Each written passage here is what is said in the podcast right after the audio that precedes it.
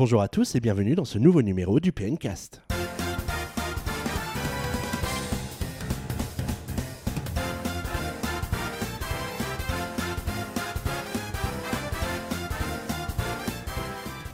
Salut à tous, on est vraiment ravis de vous retrouver pour ce 17e PNcast. Et oui, déjà un PNcast où cette semaine nous n'aurons pas d'avis des auditeurs sous forme de sondage, puisque la petite main qui d'habitude saisit le sondage a oublié de le mettre en ligne sur PN. Donc euh, on vous demandera de voter au prochain sondage que cette fois nous n'oublierons pas de publier. Et on vous proposera donc euh, pour cette quinzaine votre avis sur le dernier PNcast. On enchaînera ensuite avec nos news, mais aussi nouveautés pour pouvoir euh, compenser un peu l'absence de sondage. Les news que vous avez préférées sur PN au cours de la quinzaine par rapport au nombre de visites qui ont été générées euh, sur toutes les news qui sont parues sur le site. Le jeu de la semaine, c'est euh, Mario et Luigi Paper Jam Bros, dont euh, Valentin pourra nous parler en long, en large et en travers. On parlera aussi de Rune Factory 4 et de Xenoblade Chronicles X. Le débat de la semaine, c'est évidemment, peut-être faute de mieux, les 3 ans de la Wii U, qui fêtait en effet depuis le 30 novembre son troisième anniversaire. Musique de la semaine, je ne sais pas ce que c'est. N'hésitez pas à réagir sur euh, les réseaux sociaux avec le hashtag euh, PNcast et dans les commentaires du forum. Et pour la première partie de ce PNcast, je suis entouré d'une équipe de choc et de charme avec Valentin. Bonjour Valentin. Salut Xavier, Comment ça va? Bah très bien et toi? Bah écoute pas mal, tu vois j'ai la pêche. Bah oui ça Oui, j'ai man- j'ai mangé quelques popcorn et quelques chips, je suis au taquet. C'est ça. Salut Ming. Salut, ça va? Bah bien et toi? Ouais, ouais, super. euh, Noël qui approche, euh, je vois déjà les grands repas, le foie gras, le saumon fumé, tout J'ai ça. déjà plus faim. La gastro. En deuxième partie d'émission, on a Guillaume qui nous rejoindra. hein, il finissait un petit peu plus tard, donc on commence sans lui.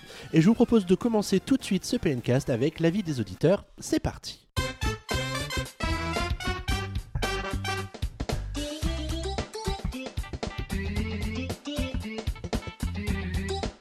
Donc c'est donc parti pour la première partie de ce PNcast. Comme on vous disait tout à l'heure, il n'y a pas de sondage cette semaine parce que quelqu'un a oublié de le mettre en ligne sur PN. Ce sera donc euh, partie remise pour la prochaine fois. Mais, mes chers internautes, vous avez eu la gentillesse de réagir à la précédente émission et on a sélectionné quelques avis euh, sur, euh, sur le forum et sur Twitter, je crois. Avec toi, Valentin, qui va nous parler de l'avis de Matt pour commencer. Oui, alors tout d'abord, il réagit face à l'annonce de Twilight Princess HD en disant que de premier abord, le jeu n'est pas aussi beau que l'on aurait voulu. Après avoir vu Wind Waker HD sur Wii U, c'est vrai que l'effet euh, cel shading de Wind Waker HD rend très bien du coup en HD et du coup, vu qu'il est un peu plus réaliste Twilight Princess HD, on pouvait se douter que ça serait moins aussi beau. Mais au final, quand on compare les deux versions, il dit qu'il y a une nette amélioration, mais que Nintendo a encore quelques temps pour le peaufiner et qu'il espère euh, des améliorations, no- notamment euh, au niveau des effets de lumière. C'est vrai qu'ils sont pas terribles, terribles. Après, je sais pas s'ils arriveront à le modifier. Je sais pas ce que vous en pensez, mais euh, Après, Bon, moi, On en paradoxalement. est au début du, on Oui. est au début des premières images, donc Mhm. euh, voilà, il un faut jeu évolue progressivement peut-être. Et puis, paradoxalement, à l'époque, je me rappelle pour Wind Waker, on disait euh, que c'était probablement l'épisode qui avait le moins besoin d'une version HD parce que le cel shading vieillissait quand même vachement mieux que le classique. Donc, euh, effectivement, au début, moi j'étais sceptique pour Wind Waker. Je l'ai vu tourner ensuite, j'ai été vraiment surpris. Et là, c'est vrai que pour euh, Twilight Princess, euh, j'espère avoir la même claque, même si de premier abord, ça a l'air d'être moins net. Comme Après, il, il mentionne l'amiibo en disant que c'est un petit plus sympathique et qu'il il il le trouve très réussi. Enfin, il part ensuite avec Splatoon, dont notamment la nouvelle map annoncée qu'il trouve vraiment très fun. Ah, elle est super sympa cette nouvelle map. Je sais pas si tu y as je- joué je un ne peu. l'ai pas euh, faite encore, non. T'es pas tombé dessus, euh, elle, est, elle, est, elle est vraiment sympa parce qu'avec les plateformes qui montent et qui descendent et qui tournent et Moi, j'attends Ça- aussi celle avec de euh, un peu marine là qui montre. C'est celle-là qui est sortie ou pas? Celle où il y a de l'eau dans le Nintendo Direct. oui oui oui oui oui. Donc c'est celle-là où. Et celle-ci elle est vachement vachement dangereuse par rapport à d'autres parce que la- intéressante. la- le problème de l'eau c'est que quand tu tombes dedans ben euh, voilà tu- et tu meurs dans des conditions atroces. Et enfin, pour finir avec la vie de Matt, il dit que la possibilité d'avoir euh, une liste des meilleurs niveaux de Super Mario Maker est très intéressante euh, à avoir quand même. Oui c'est c'est quand même bienvenu par Oui. rapport à la profusion de niveaux qu'on a maintenant en ça effet. sortait au mois de décembre, il me semble, ça on va pas Oui, oui, c'est prévu. Bah, c'est prévu autour du, autour de la sortie du PNcast. Je pense que Nintendo attend qu'on sorte le PNcast pour pas nous faire trop d'ombre avec la, la mise à jour de- ou, ou la, la mise en ligne de ce nouveau portail de, de Mario Maker. Très bien. Euh, Ming, si tu nous parlais de la vie de Cryo, qui était euh, l'animateur du précédent euh, PNcast en Oui. une en d'autres temps. Hommage à toi, Cryo. Donc euh, lui, il est très déçu par cette année 2015 de Nintendo. Donc euh, à part, Oh, euh, il va, pas- il va pas nous faire le, le, le coup du gars blasé quand même. bah si, elle est très mauvaise pour lui. À part Splatoon et Zelda Triforce Heroes. Encore qu'il dit qu'il y a des choses à redire sur ces deux choses, ces deux titres, pardon. Donc le Nintendo, pas, Nintendo Direct ne l'a pas rassuré. Parce qu'il ne sait pas où on va euh, pour l'année 2016. Bon, c'est vrai qu'on a toujours ce problème à la fin de l'année, c'est la visibilité sur l'année suivante. Mais Nintendo, c'est ça que chaque année, il me semble qu'on un déjà ça, de ça ça fait- ça dernière, fait- C'est toujours pareil. Ça fait, ça fait 18 ans que PN existe, ça fait 18 ans que c'est comme ça avec Nintendo. Donc nous, on a fini par s'y habituer. Euh, Valentin, est-ce que tu veux nous parler aussi de la vie de Pepito? Alors Pepito dit qu'il est un peu nostalgique de l'époque de la GameCube en nous disant en fait qu'il aimerait bien reproduire le même schéma pour la NX, c'est-à-dire avec de grands jeux et une super manette. C'est vrai que la manette GameCube, on s'en souvient tous, même euh, aujourd'hui les joueurs de Super Smash Bros. euh, Ouais, mais je pense que je pense que Nintendo, ils voudraient vraiment pas reproduire le schéma de la GameCube parce qu'ils ont quand même eu un mal de chien à la vendre. Ils voudraient bien reproduire le schéma de la Wii, j'imagine. mais oui, mais le- en parlant du schéma de la GameCube, je pense qu'il parle au niveau des jeux parce que certes sur GameCube il y a vraiment des, des petites perles. On a vu l'apparition de Pikmin, on a eu les premiers Metroid Prime, vraiment de, de très bons jeux. En fait, pour lui, la NX voudrait, ça serait- il voudrait que ça soit une console puissante avec une bonne manette et un line-up digne de la GameCube. Il nous, euh, il nous dit justement que Xbox, euh, Microsoft l'a compris avec la Xbox One. C'est vrai qu'on le voit, Microsoft dans leur campagne, leurs choses comme ça, ils mettent vachement en avant les jeux, moins la console qui a quelques soucis. Et euh, après, maintenant, la PlayStation 4 se vend avec 30 millions de 30 millions d'exemplaires en seulement deux ans.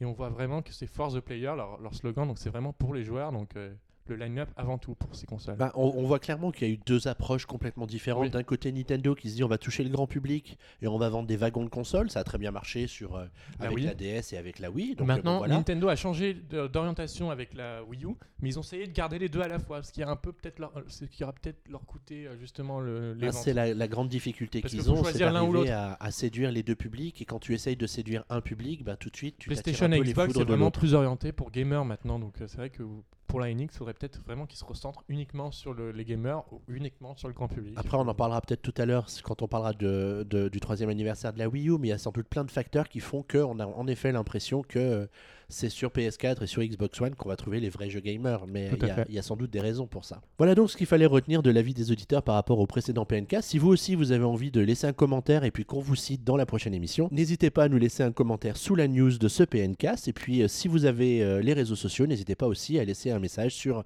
Facebook ou sur Twitter avec le hashtag PNcast. Et on enchaîne maintenant avec la deuxième partie de ce PNcast consacrée aux news de la quinzaine. C'est parti.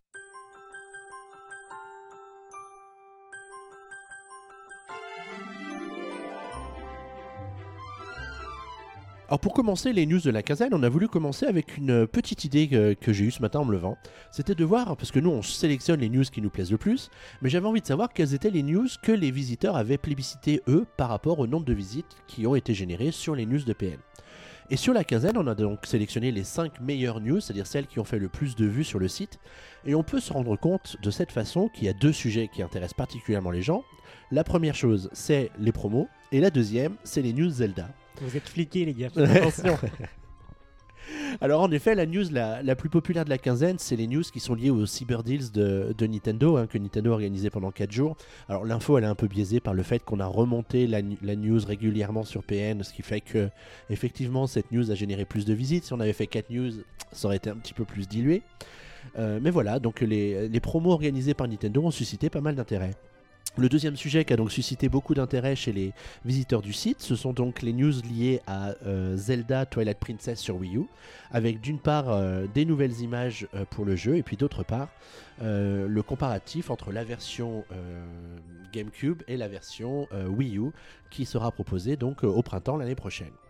La quatrième news, c'est euh, une news sur The Binding of Isaac Afterbirth, qui, euh, ne pour lequel la, la Wii U ne serait a priori pas assez puissante d'après le, le développeur. Alors ça, ce sera toujours l'éternel débat de est-ce que la console est assez puissante pour les jeux ou est-ce que les le- développeurs sont assez talentueux pour sortir un jeu sur une console.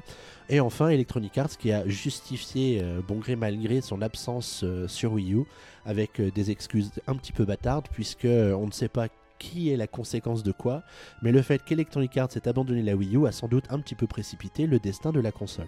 Voilà donc les 5 news que vous avez le plus lues cette quinzaine sur PN. Donc n'hésitez pas à continuer à visiter PN pour alimenter euh, le top 5 à l'occasion du prochain PNcast et je vois que Valentin est tout à fait désespéré. Euh, donc on va commencer avec les news que Michael a sélectionnées sur cette quinzaine. Euh, Vas-y Michael, puisque tu vas nous parler d'une sortie d'accessoires plutôt im- impérative pour ce- quiconque casserait son gamepad. Tout à fait. Donc, euh, au Japon, Nintendo permet enfin l'achat séparé d'un gamepad. C'est une promesse qui date de septembre 2012. Bah ça c'est parce qu'il y a enfin des jeux qui exploitent plusieurs gamepads, n'est-ce pas? Tout à fait. C'est- C'est bien pour ça que finalement, il- on n'a pas eu le Mario Kart avec chacun son gamepad. Et finalement, en fait, c'est simplement au cas où vous pétez votre gamepad, que vous n'ayez pas à repayer toute la console. Euh, donc, pour l'instant, c'est uniquement au Japon. Ça vaut 3824 yens, soit environ 105 euros. Faut juste savoir que d'une part, on n'aura pas le chargeur qui est fourni avec, et d'autre part, le gamepad est zoné. Du coup, euh, pas possible de- d'en acheter un euh, version japonaise pour jouer sur votre console actuelle. Alors, elle est intéressante cette info parce que de toute façon, on sentait venir que Nintendo sortirait certainement le gamepad à l'unité euh, quelques années après la sortie de la console pour les gens qui malheureusement cassent leur gamepad parce qu'un accident c'est vite arrivé et euh, une fois que la garantie est morte, bah voilà. Bah, justement, une fois que la garantie est morte, aujourd'hui Nintendo euh, SAV, le SAV Nintendo France, propose de revendre, le, de, enfin, de vous vendre un gamepad pour justement s'il est cassé après la garantie. Mais je crois que ça coûte bien plus cher que le prix en yens. Et alors, la deuxième news que tu as sélectionnée, Michael, qu'est-ce que c'est? Donc ça concerne Level 5 qui pourrait éventuellement donc euh, développer pour les consoles de salon Nintendo. Donc on rappelle que Level 5 c'est quand même euh, un studio qui a de sacrées licences, donc euh, Professeur Layton, Inazuma Eleven. Bah, D'ailleurs, on a déjà vu Inazuma Eleven sur Wii. Oui, c'est vrai, c'est vrai. Et à l'origine, je crois qu'ils développaient plutôt chez PlayStation. Et en fait, actuellement, ils sont beaucoup sur 3DS. Maintenant, ils se développent même sur mobile, notamment pour euh, Fantasy Life 2. Et pourquoi est-ce qu'ils veulent sortir du coup euh, des jeux sur console de salon euh, en plus des consoles portables? Bah, en fait, ce serait pour toucher euh, le maximum d'enfants. Ça fait un peu peur quand on le dit comme ça quand même. hein. Oui, non, c'est sûr, mais en fait, ils vont là où, où ils peuvent faire du bénéfice tout simplement. Si la NX se vend bien, c'est normal qu'ils veulent développer dessus. Donc, euh, comme tous les développeurs au final. Alors, quel jeu on pourrait attendre de la part de Level 5 sur, euh, sur Wii U? Est-ce que ça va être un Yokai Watch? Est-ce que Alors, ce serait sur un Wii U, moi, je verrais, je verrais bien du genre le Professeur Layton parce que l'écran tactile du gamepad s'y prête bien. Pour les En gros, tu nous proposes un remake de Professeur Layton sur Bah Wii U ouais, en fait, ça serait la même avec chose. des séquences animées en haute définition, Ouais. etc. Mais c'est déjà pas mal. Alors merci Mickaël d'avoir partagé ces infos avec, euh, avec nous. Alors moi la première info que j'ai sélectionnée c'est la sortie en toute discrétion euh, au Japon de Nintendo Account. Alors en gros Nintendo Account qu'est-ce que c'est? C'est un système qui permet de s'enregistrer auprès de Nintendo quand on a acheté une console euh, Nintendo. C'est le nouveau club Nintendo en fait, tout simplement. Est-ce que c'est est -ce c'est vraiment le club Nintendo? Bah ça va l'être avec au final le service de fidélisation qui va sortir au mois de mars. en, en gros les Japonais ils ont ce que nous on avait euh, quand il y avait encore le club Nintendo c'est alors. ça, ouais. Parce que nous on pouvait déjà En fait, c'est utiliser le, système Nintendo Network compte. ID. C'est juste et- le nouveau système de compte qui est sorti et qui sortira en Europe euh, courant mars et pareil pour le système de fidélité. Donc après, ce qu'il faut savoir, c'est qu'au Japon, donc les internautes qui s'enregistrent vont avoir un système de cashback. Pour 1000 yens dépensés sur les e-shops de Nintendo sur une journée, ils auront un code qui leur permettra d'avoir une réduction de 100 yens sur euh, un prochain achat. En sachant, parce qu'il faut que ça reste très simple avec Nintendo comme toujours, que ces 100 yens ne pourront pas rentrer dans, le, dans la comptabilité euh, des 1000 yens dépensés sur une journée si jamais euh, tu décides de prolonger euh, tes achats de 1000 yens journée en journée. Voilà, ça va être très très simple, ils vont adorer. Ils vont se dire mais pourquoi j'ai pas mis 1000 yens? C'est parce qu'ils ont sans doute utilisé une partie des 100 yens en bon cadeau offert par Nintendo. Du coup, ça. Je vous ai perdu quand? Ouais, avec tous les yens en fait. Mais du coup, là, on se dirige vraiment sur du dématérialisé? Bah, en tout cas, oui, euh, puisque la- les, les dépenses, c'est vraiment pour euh, favoriser les, les sorties e-shop. Après, je sais pas ce que vous en dites, mais on le voit souvent avec les sorties physiques, c'est qu'il est souvent plus intéressant d'acheter le jeu en version physique plutôt qu'en version dématérialisée. Surtout- Surtout aujourd'hui avec le- ce que proposent les sites internet euh, comme Amazon, Fnac ou ce genre de choses, ils proposent des prix totalement inférieurs au prix de l'e-shop. Très largement inférieur. largement, on est même, souvent ouais. 30 à 40% Et même inférieur euh, au le prix de problème, c'est ouais. qu'il y a des baisses de prix dans le jeu vidéo et dans, sur l'e-shop, elles sont pas forcément appliquées. Je me, je rappelle d'une époque lointaine où on disait que le dématérialisé nous permettrait de payer nos jeux moins chers, etc. Foutaise, Oui, foutaise, c'est ça. foutaise. Ça fait juste rapporter plus d'argent à Nintendo, mais pas à nous. Alors, foutaise sans transition, puisque c'est la deuxième news que j'ai C'est encore sélectionnée. une foutaise. Ben, je, moi, je, je pense que c'est une rumeur un peu faite pour faire le buzz par euh, DigiTimes, qui est un site spécialisé dans les, les news hardware en provenance de Chine, puisqu'il faut savoir que la plupart des consoles, la plupart de l'électronique vient dans de, une vient de Chine, usine, je crois. dans Dans des une méga usines. De Hein 5 ans. Et une merveilleuse usine aussi, Une, il me mer- semble. une merveilleuse usine, oui, oui, sans doute une des meilleures. Euh, donc, euh, enfin, où est-ce qu'on veut en venir? C'est que a priori, Nintendo aurait euh, confié à Foxconn euh, Electronics le soin de fabriquer ses. IPhones. Pardon? Ces iPhones.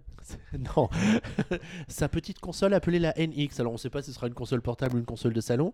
Mais toujours est-il que euh, d'après les, les informations de DigiTimes, euh, Nintendo aurait l'ambition d'en fabriquer entre 10 et 12 millions euh, à partir du premier trimestre l'année prochaine. Qui fait le nombre de Wii U vendus à ce jour, non? C'est un peu ça, donc ça fait un- fabriquent en 2016, ils en un jusqu'en peu peur. 2018, non?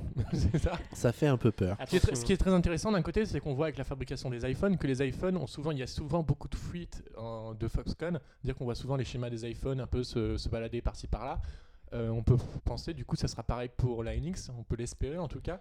Mais Donc tout on aura moins- peut-être des infos un peu plus vite mais, que mais prévu. il me semble mais- qu'à l'heure actuelle, euh, la Wii U et la, et la 3DS sont déjà fabriquées en partie chez Foxconn. Pas uniquement, mais en partie. Ouais, après, euh, Nintendo, ils ont pour habitude de ne pas confier toute leur chaîne de fabrication au même groupe. Donc euh, Foxconn aura sans doute euh, Une partie, une- la- la- les principales chaînes de production, certainement.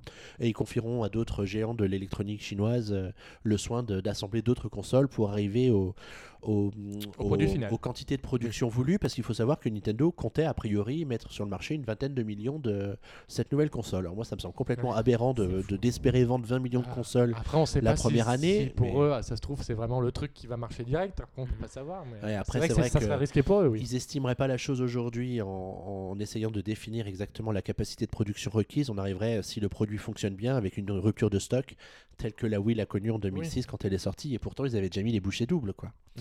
Donc on voilà, les news sur la NX, moi j'aime bien. euh, c'est, euh, ça nous, ça nous permet de nous projeter un petit peu vers l'avenir quand euh, l'actu du moment n'est pas folichonne. Parce que j'en connais un qui a eu un petit peu de mal à nous trouver des news cette Oui. semaine, n'est-ce pas Et Valentin cette fois, je vais vous parler de date de sortie, parce qu'on en a quand même de temps en temps des dates de sortie.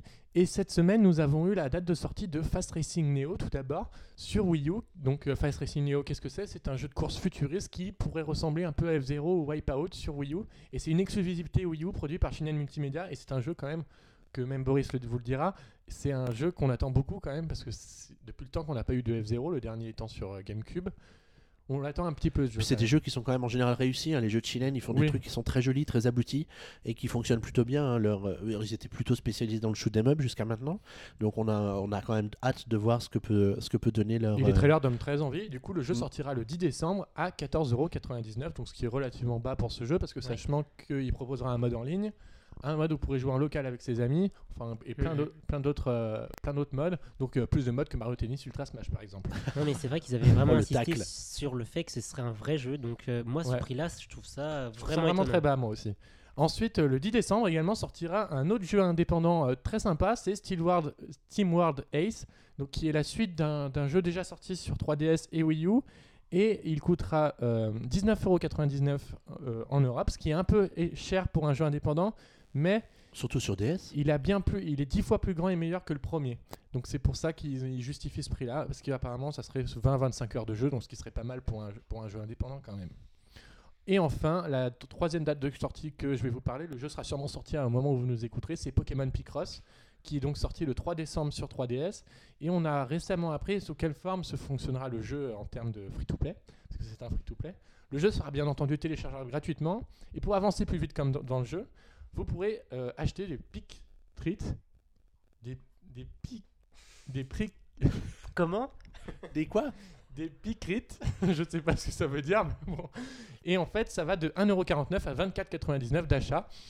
Donc, Ah, euh, voilà. c'est ça. 4 euros. Donc, Donc, un euh, vrai free-to-play comme on les aime. quoi. 1,49€, vous en avez 200, et pour 24,99€, vous en avez 4000. Alors c'est quoi le principe? C'est que ça nous permet de continuer à D'avancer jouer? plus vite, ouais, voilà, c'est ça. On sait pas trop encore vraiment comment ça va fonc- fonctionner, mais euh, c'est quand même une nouvelle façon pour Nintendo de gagner de l'argent. Bah, c'est vrai que Nintendo manque d'argent. Oui, bien sûr. Bon, en tout cas, ce, ce Pokémon Picross, Picross Pokémon, c'est quoi Pokémon Picross. c'est- qui emprunte quoi à qui en fait Bon, en tout cas, un, un free-to-play de plus, encore sur la 3DS de la part de Nintendo, merci. Il y a encore un Pokémon en plus free to play parce que c'est pas le premier. On a déjà eu Pokémon Shuffle et Pokémon Rumble World au final. En fait, ils auraient pu nous faire un Mario Picross final. Ah, mais non, ils l'ont déjà fait. en free-to-play, ils auraient pas pu le faire, ça aurait été trop la loose. C'est Ça, on vous a arnaqué, on vous a vendu ça à 45 euros et en fait, non, ça peut être gratuit. Voilà donc ce qu'on pouvait retenir de l'actualité de la quinzaine écoulée. Merci à tous les deux de votre participation. Et je vous propose d'enchaîner tout de suite avec la prochaine partie de ce PNcast consacrée aux jeux de la semaine. C'est parti.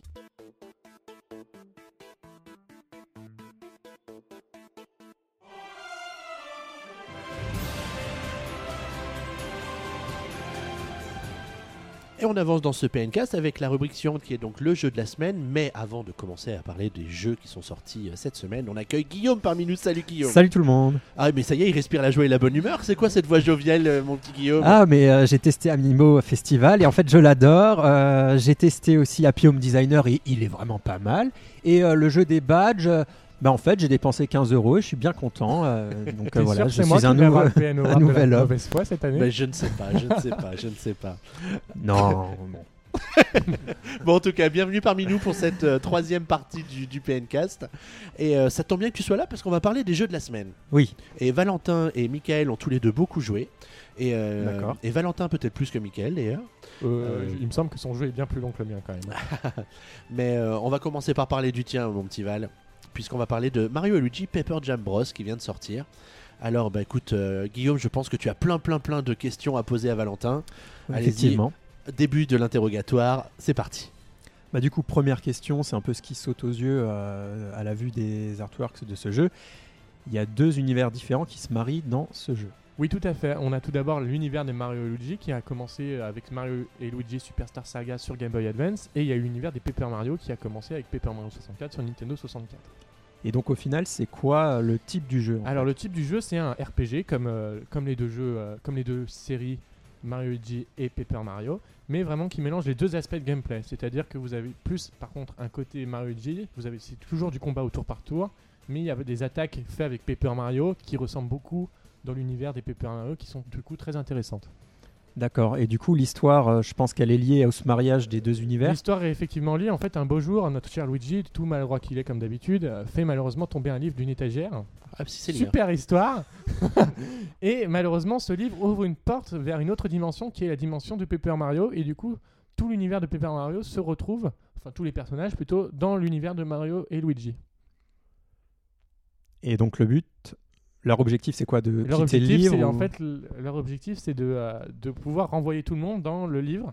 Et donc le petit souci, c'est que, euh, bah, bien entendu, vous aurez deux fois plus d'ennemis, c'est-à-dire que vous aurez donc deux Bowser qui vous viendront vous donner des ennuis. Il n'y a pas que les gentils qui sont venus Bien alors. entendu, non. Tout le monde arrive. Voilà, tout le monde arrive et du coup vous avez effectivement deux Bowser qui vont enlever les deux Princess Peach. Qu'est-ce que c'est original comme scénario, me direz-vous, mais malheureusement il est moins attrayant que les anciens épisodes ce scénario, c'est vrai. D'accord. Et pour quelqu'un qui n'a jamais joué au- à aucune des deux, euh, des deux types de jeux, euh, qui connaît pas trop enfin, le système de tous les RPG, par exemple, est-ce que tu peux expliquer un peu euh, Alors, le but fait, du jeu, le gameplay un le peu euh gameplay du jeu est quand même très accessible, c'est-à-dire que le jeu vous explique vraiment tout. Euh, vous avez un, donc un système de tour, tour par tour pour les combats. Donc vous avez différents blocs. Vous devrez sélectionner un bloc par exemple pour faire des sauts sur les ennemis, un bloc pour faire donner des coups de marteau. Vraiment, c'est vraiment très très simple. Il vous explique vraiment tout, tout ce qu'il y a à faire. Le jeu est également plus accessible, c'est-à-dire que si vous avez vraiment du, bal, du mal à battre certains ennemis, il vous proposera de recommencer en mode facile. C'est vraiment un jeu Mario Luigi et Paper Mario. C'est vraiment très accessible comme jeu par rapport à certains RPG. D'accord, mais on se balade dans un univers Alors, et euh, on fait, rencontre. euh, Là, enfin, vous vous baladez dans le, dans le royaume champignon et euh, vous devez euh, parcourir les différentes contrées du royaume. On est bien d'accord, c'est l'univers de Paper Mario dans Mario et Luigi. Voilà, et, Et- pas l'inverse. Est-ce qu'il se passe l'inverse? Est-ce qu'il se passe l'inverse? Ah, quel suspense Et du coup, euh, de ce que j'ai remarqué sans y avoir joué, euh, c'est quelque chose qui m'a un peu interloqué, qui m'a paru intéressant. Euh, Il y a assez d'humour en fait entre Oui. euh, la rencontre des deux univers. En fait, c'est la, la série Mario et Luigi est comme ça déjà depuis le début. En fait, vous avez toujours des- un certain type d'humour. C'est-à-dire que c'est assez drôle de voir les discussions qu'on peut avoir les, les deux princesses Peach. La princesse Peach en 3D, la princesse Peach de papier. Dire qu'elles discutent sur tout et n'importe quoi et vraiment sur n'importe quoi. C'est-à-dire pourquoi tu portes des robes roses tout le temps. C'est vraiment très étrange. D'accord. Et euh, par exemple, entre Bowser aussi, j'ai Ouais, vu. bah, Bowser, c'est pareil. Il y a- un Bowser qui essaie de- de- d'avoir la main sur l'autre, c'est-à-dire de, de toujours être mieux que l'autre. Et ça- ça- c'est très intéressant quand même. Comme Et comment, ça se passe d'ailleurs entre Mario et Mario? Mario et Mario, bah, ils parlent pas les Mario malheureusement, donc, euh, donc, euh, donc ça se passe très bien. Ils vont d'ailleurs essayer de sauver chacun leur princesse au final, donc euh, ils, ils, euh, ils coopèrent. Oh, c'est vachement axé sur la coopération d'ailleurs. C'est vachement Mais ça a axé toujours été un peu un des principes de base de, Oui, de on l'avait pratiquement pra- presque vu avec Mario Luigi Partners in Time, sorti sur DS euh, il y a maintenant euh, 10 ans, il me semble, qu'il est sorti. Et en fait, vous, avez- vous voyez coopérer Mario et Luigi adultes avec Mario et Luigi bébé, donc c'est vraiment le même principe.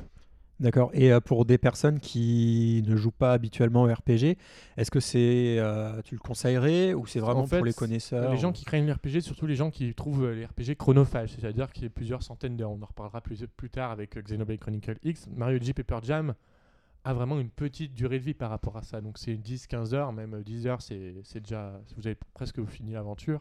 Donc euh, c'est vraiment très court. Et ceux qui sont rebutés par euh, les RPG avec euh, plein de menus, plein d'objets à assembler, des trucs comme ça Il y en a, mais pas autant que dans un gros RPG. C'est quand même assez- accessible. C'est vraiment très accessible comme jeu, ouais. D'accord. Ça se situerait comment au niveau d'un Pokémon dans le RPG ou au niveau combinaison de C'est choses c'est pas ou- vraiment. Ouais, à peu pr- même un peu moins. Ça, D'accord, ça change pas vraiment des Mario Luigi classiques. euh, C'est vraiment reste dans la lignée. euh, est-ce que tu as, est-ce que t'as l'impression que c'est un jeu qui a été bâclé? Parce qu'il a été annoncé très récemment, il est sorti très vite Il a été bâclé sur un point pour, pour moi, c'est au niveau du scénario. Avec Voyage au centre de Bowser, on a été, à- on a été emmené dans les entrailles de Bowser, ce qui était assez extravagant. Pareil pour Mario G Partners in Time, il y avait une invasion extraterrestre, choses comme ça. Le Superstar Saga, c'était on allait dans un autre royaume. euh, et euh, Dream Team Bros, on allait dans une autre île euh, où on explorait les rêves de Luigi. C'était vraiment très extravagant et inattendu. Avec Mario G Paper Jam Bros, le problème c'est qu'on reste dans le royaume champignon pour sauver les princesses Peach.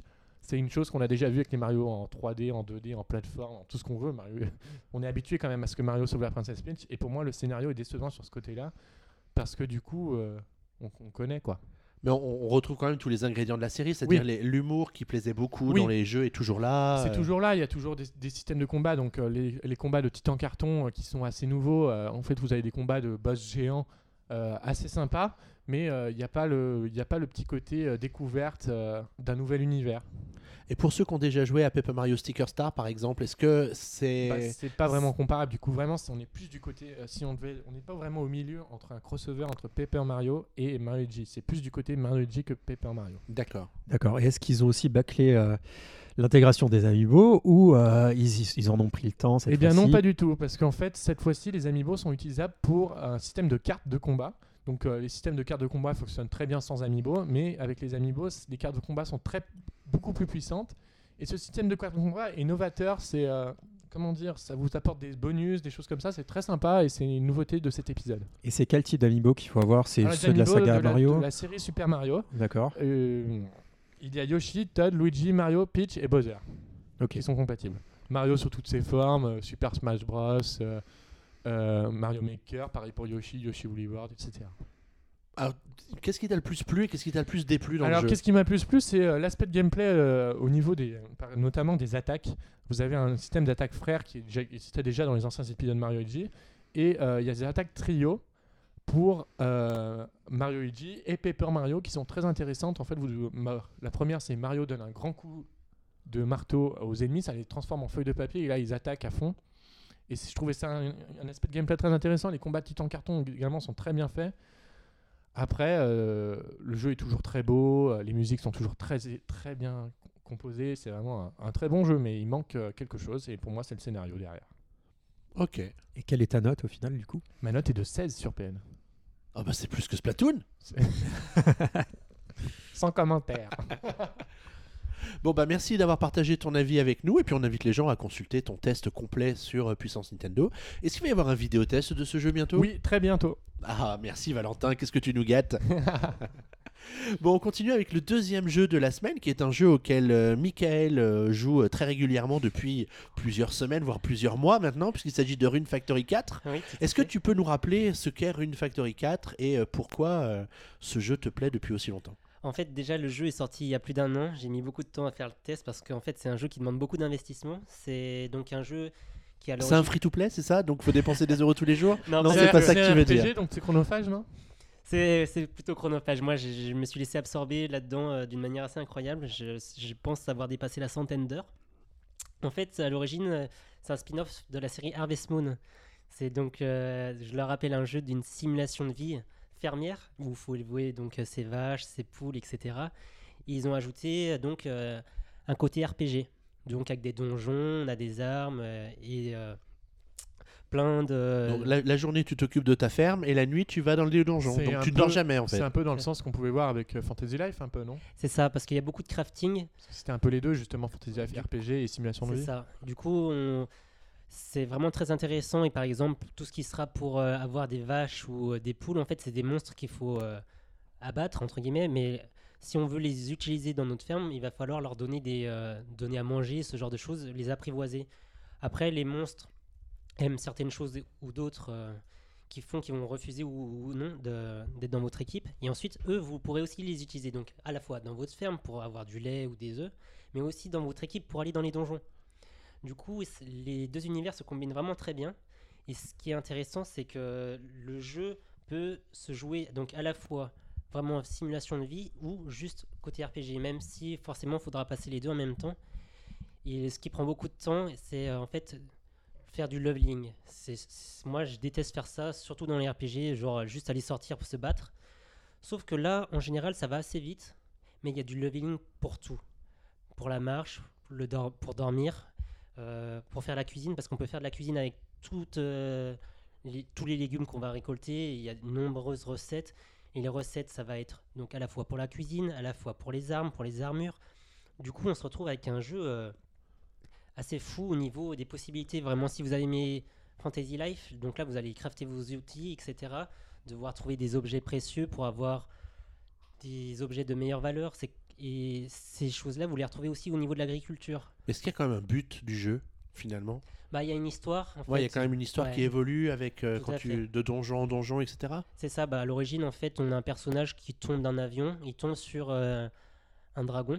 Et en fait, les dragons, ce sont un peu les gardiens. Enfin, ils ont, il y a plusieurs dragons dans, dans l'île et euh, il se révèle que notre personnage devient amnésique, comme dans tous les RPG japonais. Et en fait, on va avoir une- des histoires de gardiens et il va falloir aider donc euh, les habitants, il va falloir retrouver la mémoire et battre beaucoup de boss et c'est assez intéressant. Et il me semble qu'il y a un petit souci, c'est que les bilingues, Ah oui, et il me semble qu'il n'y a que les bilingues qui vont pouvoir jouer à ce jeu parce qu'il me semble qu'il est uniquement traduit en anglais. C'est un jeu Atlus, c'est ça? Non, c'est pas Non, Atlus, Ah non, c'est pas Atlus, euh, parce que Atlus, c'est leur habitude de ne pas traduire les jeux. C'est c'est pas Natsume vu qu'il y avait eu l'histoire de Ah, droit à c'est un- développeur à la C'est Xseed Voilà, qui- Xseed, c'est ça. qui édite le jeu. Et du coup, il est que dispo sur l'eShop ou il est dispo en boîte? Malheureusement, il est disponible que sur les shops parce qu'en fait, euh, une fois il a été annoncé, puis il a été annulé, puis euh, en fait le studio a fermé ses portes. Et il a réussi à sortir en catimini, donc il était dispo sur les shops depuis un an, je crois. Il vaut à peu près une trentaine d'euros. Il me semble qu'il y a eu une 40. promotion récemment en plus du jeu, donc euh, Donc euh, ouais, l'inconvénient donc pas de sortie physique, le jeu uniquement en anglais. Le début du jeu, c'est un peu long parce que gagner de l'argent c'est pas évident. Notamment, on retrouve un petit peu ce côté euh, donc de Harvest Moon de- des anciens épisodes ou Story of Seasons que je teste actuellement. Où le début c'est un peu long, rébarbatif parce qu'on répète les mêmes quêtes et surtout, je crois qu'au tout début du jeu on peut faire qu'une quête par jour. Du coup, on défile assez vite. Mais après, euh, le jeu, il a une richesse assez incroyable. Et puis, on peut donc sympathiser avec les habitants, leur faire des cadeaux. Ensuite, on peut se marier, avoir des enfants, etc. Et donc, il y a plein de petits town events qui font avancer l'histoire dans ta vie privée aussi. Donc, euh, c'est vraiment, vraiment sympa. Moi, c'est mon coup de cœur de l'année, euh, même si ce jeu est sorti l'année dernière. Mais Et du coup, c'est quel aspect parmi tous ceux que tu as évoqués qui te plaît le plus dans, dans le Run Factory 4 du coup? Euh, en fait, moi, c'est l'intérêt, c'est un peu con. Ça va être, j'aime pas le leveling, mais là-dedans, en fait, c'est toujours, il y a toujours quelque chose pour aller, être Aller encore plus loin meilleur. Ouais, aller, Aller plus plus loin, avoir une meilleure arme ou de faire beaucoup de cuisine pour pouvoir faire des recettes ensuite qui vont. C'est pouvoir- Top Chef le jeu, c'est ça ça en fait ça te donne pas envie d'arrêter de jouer en fait, ça, te donne toujours envie de recommencer. J'avais vu cet effet là avec Fantasy Life, c'est vrai que tu as toujours envie d'aller plus loin, toujours envie de faire plus et au final tu, tu bouffes le jeu très vite, très rapidement même si c'est un jeu long. Et le truc, c'est que tu deviens. En fait, le début du jeu est difficile. Et plus on avance, plus le jeu s'ouvre et plus on a de richesse et plus on peut devenir riche. Donc ça récompense vraiment les Ah là là, la richesse. C'est- fou. hein. Moi, j'essaye de vendre par exemple des jus de fruits, euh, de légumes en or. Et j'ai pas encore atteint le truc. Je suis à plus de 100 heures de jeu parce qu'il faut vendre énormément de choses. Il faut avoir des cultures de niveau 10. Enfin, c'est. Il y a vraiment un système hyper complet, un peu compliqué. Et je dirais que heureusement qu'il y a Internet pour donner quelques tuyaux parce que c'est assez galère parfois. Et tu penses que tu es bientôt au bout ou pas encore? Bah, je suis dans le troisième arc parce qu'il y a trois arcs narratifs et en fait euh, le dernier arc et en fait c'est au niveau des, des donjons euh, le dernier donjon il est super dur. Du coup euh, pour l'instant je je l'ai pas encore terminé, je pense que ça devrait pas trop tarder mais je dois d'abord finir un autre jeu encore donc Story of Seasons des mêmes éditeurs. Du coup d'ailleurs aux États-Unis ça fait les ventes se sont bien passées, du coup ils sont assez contents. Il y aura peut-être même un Run Factory 5 euh, en projet, alors que il y a eu beaucoup beaucoup de problèmes à l'époque. Bah, De toute façon, les, les Harvest Moon, c'est des jeux qui, qui ont toujours leur public, hein, de toute façon. Oui, tout à euh, fait. Oui. Bah, D'ailleurs, il y en a un nouveau qui va sortir, Advanced Moon Seed euh, of Memories, il me semble. Oui, sur Wii U, Sur Wii U Mais- et peut-être sur 3DS, je crois, je me souviens plus. c'est euh, Android, euh, PC, mais Voilà, là c'est développé euh, par les nouveaux euh, développeurs qui détiennent donc euh, toujours les droits. Le vrai Harvest Moon originel développé par les Japonais, c'est euh, Story of Seasons qui sort.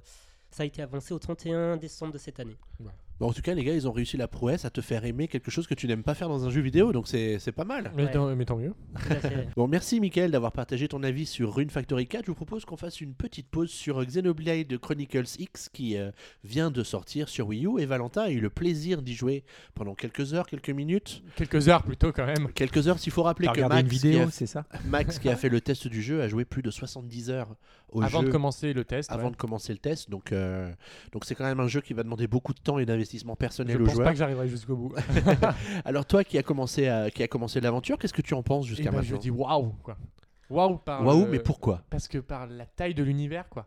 Euh, rien que le premier continent, donc qui est Primordia de, de Xenoblade Chronicle X, est déjà immense. Quand on se balade dedans, euh, j'ai beaucoup pris de temps à explorer vraiment parce que pour avancer à certains moments de l'histoire, il vous obligera à explorer un certain pourcentage d'un certain endroit pour pouvoir le faire. Et du coup, j'ai fait vachement d'exploration. Et c'est vrai que le, le monde est immense. Euh, certes, euh, au départ, quand j'ai démarré le jeu, je trouvais pas ça si joli que ça, mais au final, quand tu, ça te met plein la, plein la figure. Le système de combat a pas changé par rapport au premier Xenoblade, comme le disait Max dans son test, ce qui est un peu chiant pour moi, parce que c'est vrai que j'avais un peu de mal avec le, le système de combat de Xenoblade Chronicles sur Wii. Mais c'est vrai que c'est pour moi déjà c'est déjà un très bon jeu et sûrement le Game of the Year sur Wii U euh, pour ma part. Mais retournons un peu en arrière.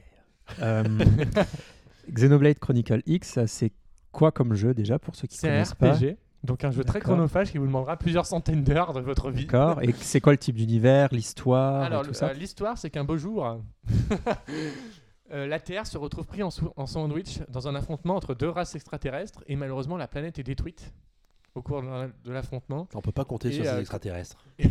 Et comme dernier recours, euh, euh, les forces terriennes envoient plusieurs vaisseaux dans l'espace à la recherche de nouvelles planètes, dont euh, la, grande, la, gr- la Grande Blanche, qui est le vaisseau qui arrive sur la planète Mira, sauf que les extraterrestres re- les ret- retrouvent les terriens et malheureusement détruisent leur vaisseau, ce qui fait ce qui s'écrase donc sur la planète Mira. Et la planète Mira, c'est le lieu où se déroule Xenoblade Chronicle X. Et toi, tu es un de ces habitants survivants Voilà. de la Terre, Un euh, survivant, venu, euh, voilà. euh, avec la Grande Blanche, c'est La ça Grande Blanche sur Mira. D'accord. Et ça va être quoi leur objectif du Leur coup à objectif, ces c'est survivre, tout simplement, survivre à l'inva- à- aux extraterrestres qui risquent de les retrouver dans, le- dans la suite de l'histoire. J'ai l'impression que tu me décris le scénario d'Avatar. Ou un peu Battlestar Galactica aussi, ça ressemble un petit ça, peu.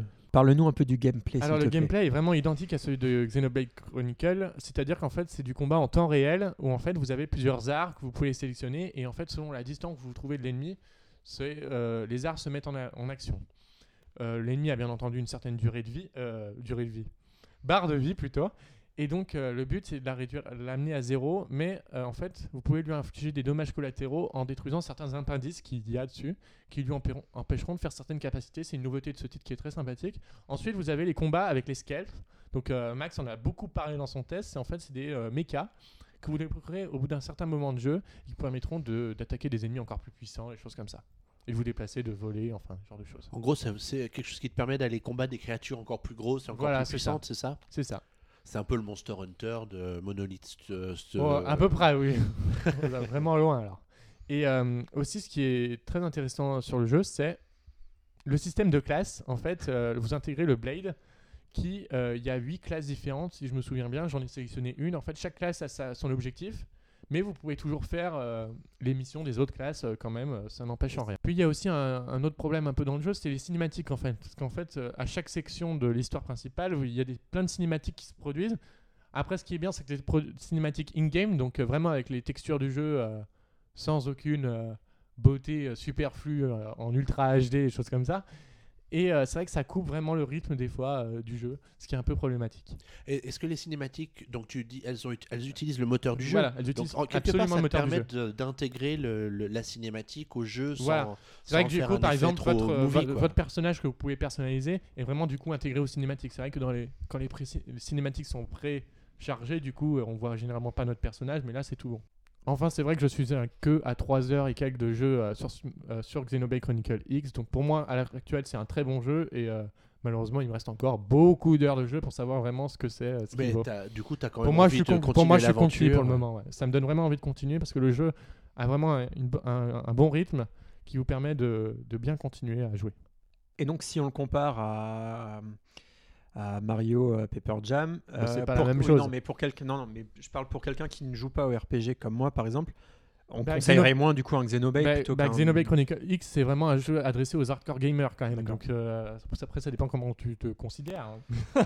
Mais Mario G Paper Jam Bros, c'est vraiment plus accessible. Bah, c'est Mario, quoi. Vraiment, euh, c'est pas euh, un jeu euh, trop dur. Euh, Non, mais tu te rends compte quand tu, quand tu vois le, le plaisir que Max a pris à jouer au jeu, tu te dis que déjà c'est pas un jeu que tu réserves au premier venu quoi. Oui. Déjà il, il impose un certain niveau en termes Voilà. de, Certes, de par- densité, de d'attente, C'est etc. Ce que je disais tout à l'heure euh, par, pour euh, Mario G Paper Jam, c'est que dès qu'on échouait plusieurs fois un combat, on pouvait avoir un mode plus facile. C'est pareil pour Xenoblade Chronicle X. euh, Vraiment, euh, si on échoue plusieurs fois un boss, il peut, on peut réduire le niveau du boss qui permet de le battre plus facilement. Du coup, Mais, on, euh, on le conseillerait pas à des enfants parce que j'ai vu que ça Ah non. passait, que le, qu'il y avait une publicité qui passait euh, au moment des dessins animés, donc avec toutes les publicités de Noël, et il y a une pub pour Xenoblade X, Oui. et donc ça pourrait un peu induire en erreur les enfants qui verraient une pub comme ça avec des mechas et que, bah, des le, choses le comme jeu est Peggy 12, il me semble. Après, ça se classe pas sur la difficulté, les Peggy, mais euh, je- le jeu doit pas être accessible non plus euh, à tous les, tout le monde. On ne conseille pas aux plus jeunes non plus du coup. Voilà, c'est ça. Autre chose à ajouter, mon Après, a cher Valentin, sur euh, aussi, Eh C'est ben, tout. Et pour moi, c'est vraiment un Game of the Year sur Wii U. Je crois que ça, tout le monde a eu le message. Mais tu n'as pas le droit d'influencer les votes des futurs Voilà. PN Et, Awards. et n'hésitez pas à aller voir euh, le test de Max oui, sur ce jeu qui hyper est, complet, qui un est- très très grand test. Qui est long. qui est- Bah, un long test, C'est une mais bonne un long petite jeu, lecture du soir. Un long jeu mérite un long test, hein, Ouais, quelque part, euh, c'est justifié. C'est justifié. En tout cas, merci à tous les, tous les deux d'avoir partagé vos avis sur ces trois jeux différents. Et puis, je vous propose de passer, euh, maintenant que nous sommes au grand complet, au débat de la semaine consacré au troisième anniversaire de la Wii U. Oui c'est parti.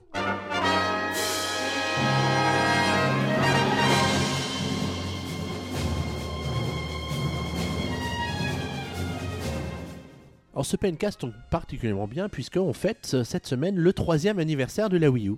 La Wii U qui est donc sortie le 30 novembre euh, 2012 dans notre euh, beau pays, dans- sur notre beau continent. Euh, quelques chiffres d'abord pour euh, replacer la Wii U dans son contexte actuel, c'est qu'au 30 septembre 2015, Nintendo avait vendu 10,73 millions de consoles. Alors ça peut sembler beaucoup, mais en fait c'est pas tant que ça parce que Nintendo espérait en vendre au moins 5,5 millions au cours des premiers mois de commercialisation et les perspectives de vente euh, à deux ans étaient déjà à 15 ou, 15 ou 20 millions. Et euh, ils ont très très vite pris conscience que les choses ne se passeraient pas comme prévu et ont réduit les chiffres de vente de 5,5 à 4 millions, puis euh, 3,5 millions au 31 mars 2013. Alors aujourd'hui, trois ans après, où est-ce qu'on en est de la Wii U? Euh, Quels souvenirs garderions-nous de la console si la NX sortait demain? Et pour discuter de tout ça, j'ai donc euh, mon équipe de choc autour de moi, euh, Valentin, Michael euh, et Guillaume, pour nous parler un peu de ces trois ans d'histoire de la Wii U tous ensemble. Alors la première question que j'ai envie de vous poser, les gars, c'est quand est-ce que vous avez eu votre, votre Wii U? Valentin. Eh bien, moi, je l'ai acheté Day One, même un petit peu avant, parce que mon magasin euh, à côté de chez moi l'avait déjà reçu. Oh, le privilégié C'est ça. Parce que je travaillais dans un magasin de jeux vidéo à l'époque, tu sais, déjà. Et euh, du coup, oui, je l'avais déjà avant et je l'avais acheté avec euh, le pack Nintendo Land, donc le pack premium avec 32 Go de mémoire, donc euh, c'est plus beaucoup ça aujourd'hui, on peut dire. Tu télécharges un demi-jeu et voilà. C'est ça, 32 gigas. Xenoblade, plus de place. Euh, voilà, et euh, j'avais acheté également avec New Super Mario Bros. U au lancement, voilà. Et est-ce que c'est une console que t'attendais? Est-ce que t'étais Oui, comme un dingue énormément. J'en pouvais plus. À l'époque, j'étais pas encore sur PN et du coup, j'en pouvais plus. À chaque, art- chaque euh, article sur la Wii U, j'attendais, j'attendais. Je me disais, oh putain, ils l'ont déjà, c'est salaud. Et toi, Michael? Du coup, moi, la première fois, je l'ai acheté un peu par procuration. La première fois? Ouais, en fait, c'est. Raconte-nous tout ça. On l'a, on l'a offert à ma belle-sœur. Confie-toi à nous. Voilà, donc c'était son cadeau de Noël parce que c'est une fan de Nintendo. Est-ce Et- qu'elle t'en veut encore? Non, non, je pense qu'elle fait partie des, joueuses qui sont relativement contentes de leur console. Euh, du coup, c'était vraiment pour le premier Noël de la Wii U. Et moi, j'en garde un très bon souvenir parce que c'est toujours un très grand moment quand on déballe sa console, peu importe la plateforme. Et sinon, je l'ai acheté il y a un an et demi sur le Bon Coin parce que c'était une affaire euh, assez intéressante. Après, il faut se souvenir d'un truc aussi au lancement de la Wii U. Tu te- je sais pas si tu te rappelles, la magnifique mise à jour catastrophique du lancement de la Wii U. Ah purée, oui c'est vrai. non mais on, on oublie, on, on, on essaie de garder que les meilleurs souvenirs. Là, j'aurais des- pas aimé m'en rappeler, tu vois.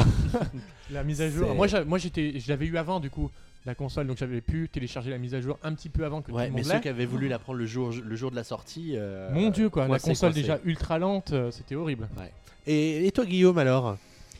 Euh, moi, euh, ça fait du coup un an. Je l'ai acheté en janvier euh, 2015. Et euh, du coup, en fait, je l'attendais au début, voilà, comme tous ceux qui aiment Nintendo, je pense, on attend avec impatience l'annonce. Donc déjà l'annonce, ça m'avait un peu échaudé. euh, je comprenais pas. Je crois que le gamepad c'était un nouvel accessoire pour la Wii. Donc bon, voilà. Ensuite, l'annonce des premiers jeux. bon, oui, voilà. Et quand j'ai vu que Pikmin 3 était annoncé, je me suis dit tiens, s'il sort en même temps que la console, bah, j'achèterai la console et Pikmin 3 et ça va être génial. Sauf que du coup, il n'est pas sorti avec la console. Et du coup, bah, ça m'a pas donné envie de l'acheter. Il n'y avait pas de jeu vraiment qui m'intéressait à la sortie. Et euh, petit à petit, bah, du coup, je l'ai vu qu'elle ne fonctionnait pas. Je me suis dit, bah, elle va baisser de prix, elle va baisser de prix. Et bon, euh, ils ont tenu, ils n'ont pas vraiment baissé le prix Non, en depuis, fait, à part ils- 50 maintenant, ils- euros. Maintenant, voilà. ils offrent des jeux avec. Voilà, le pack à prix, 32 le prix n'a Go, il changé, est au prix euh, de 300 euros. Et donc, du coup, finalement, en période de chômage, je me suis dit, il est temps, il est temps de t'occuper. Et donc, je l'ai acheté en janvier ouais, 2015, le pack avec euh, euh, Mario Kart en, en boîte, le jeu en boîte. Et donc, euh, voilà, parce que je voulais absolument avoir Le Mario Kart. en, en boîte.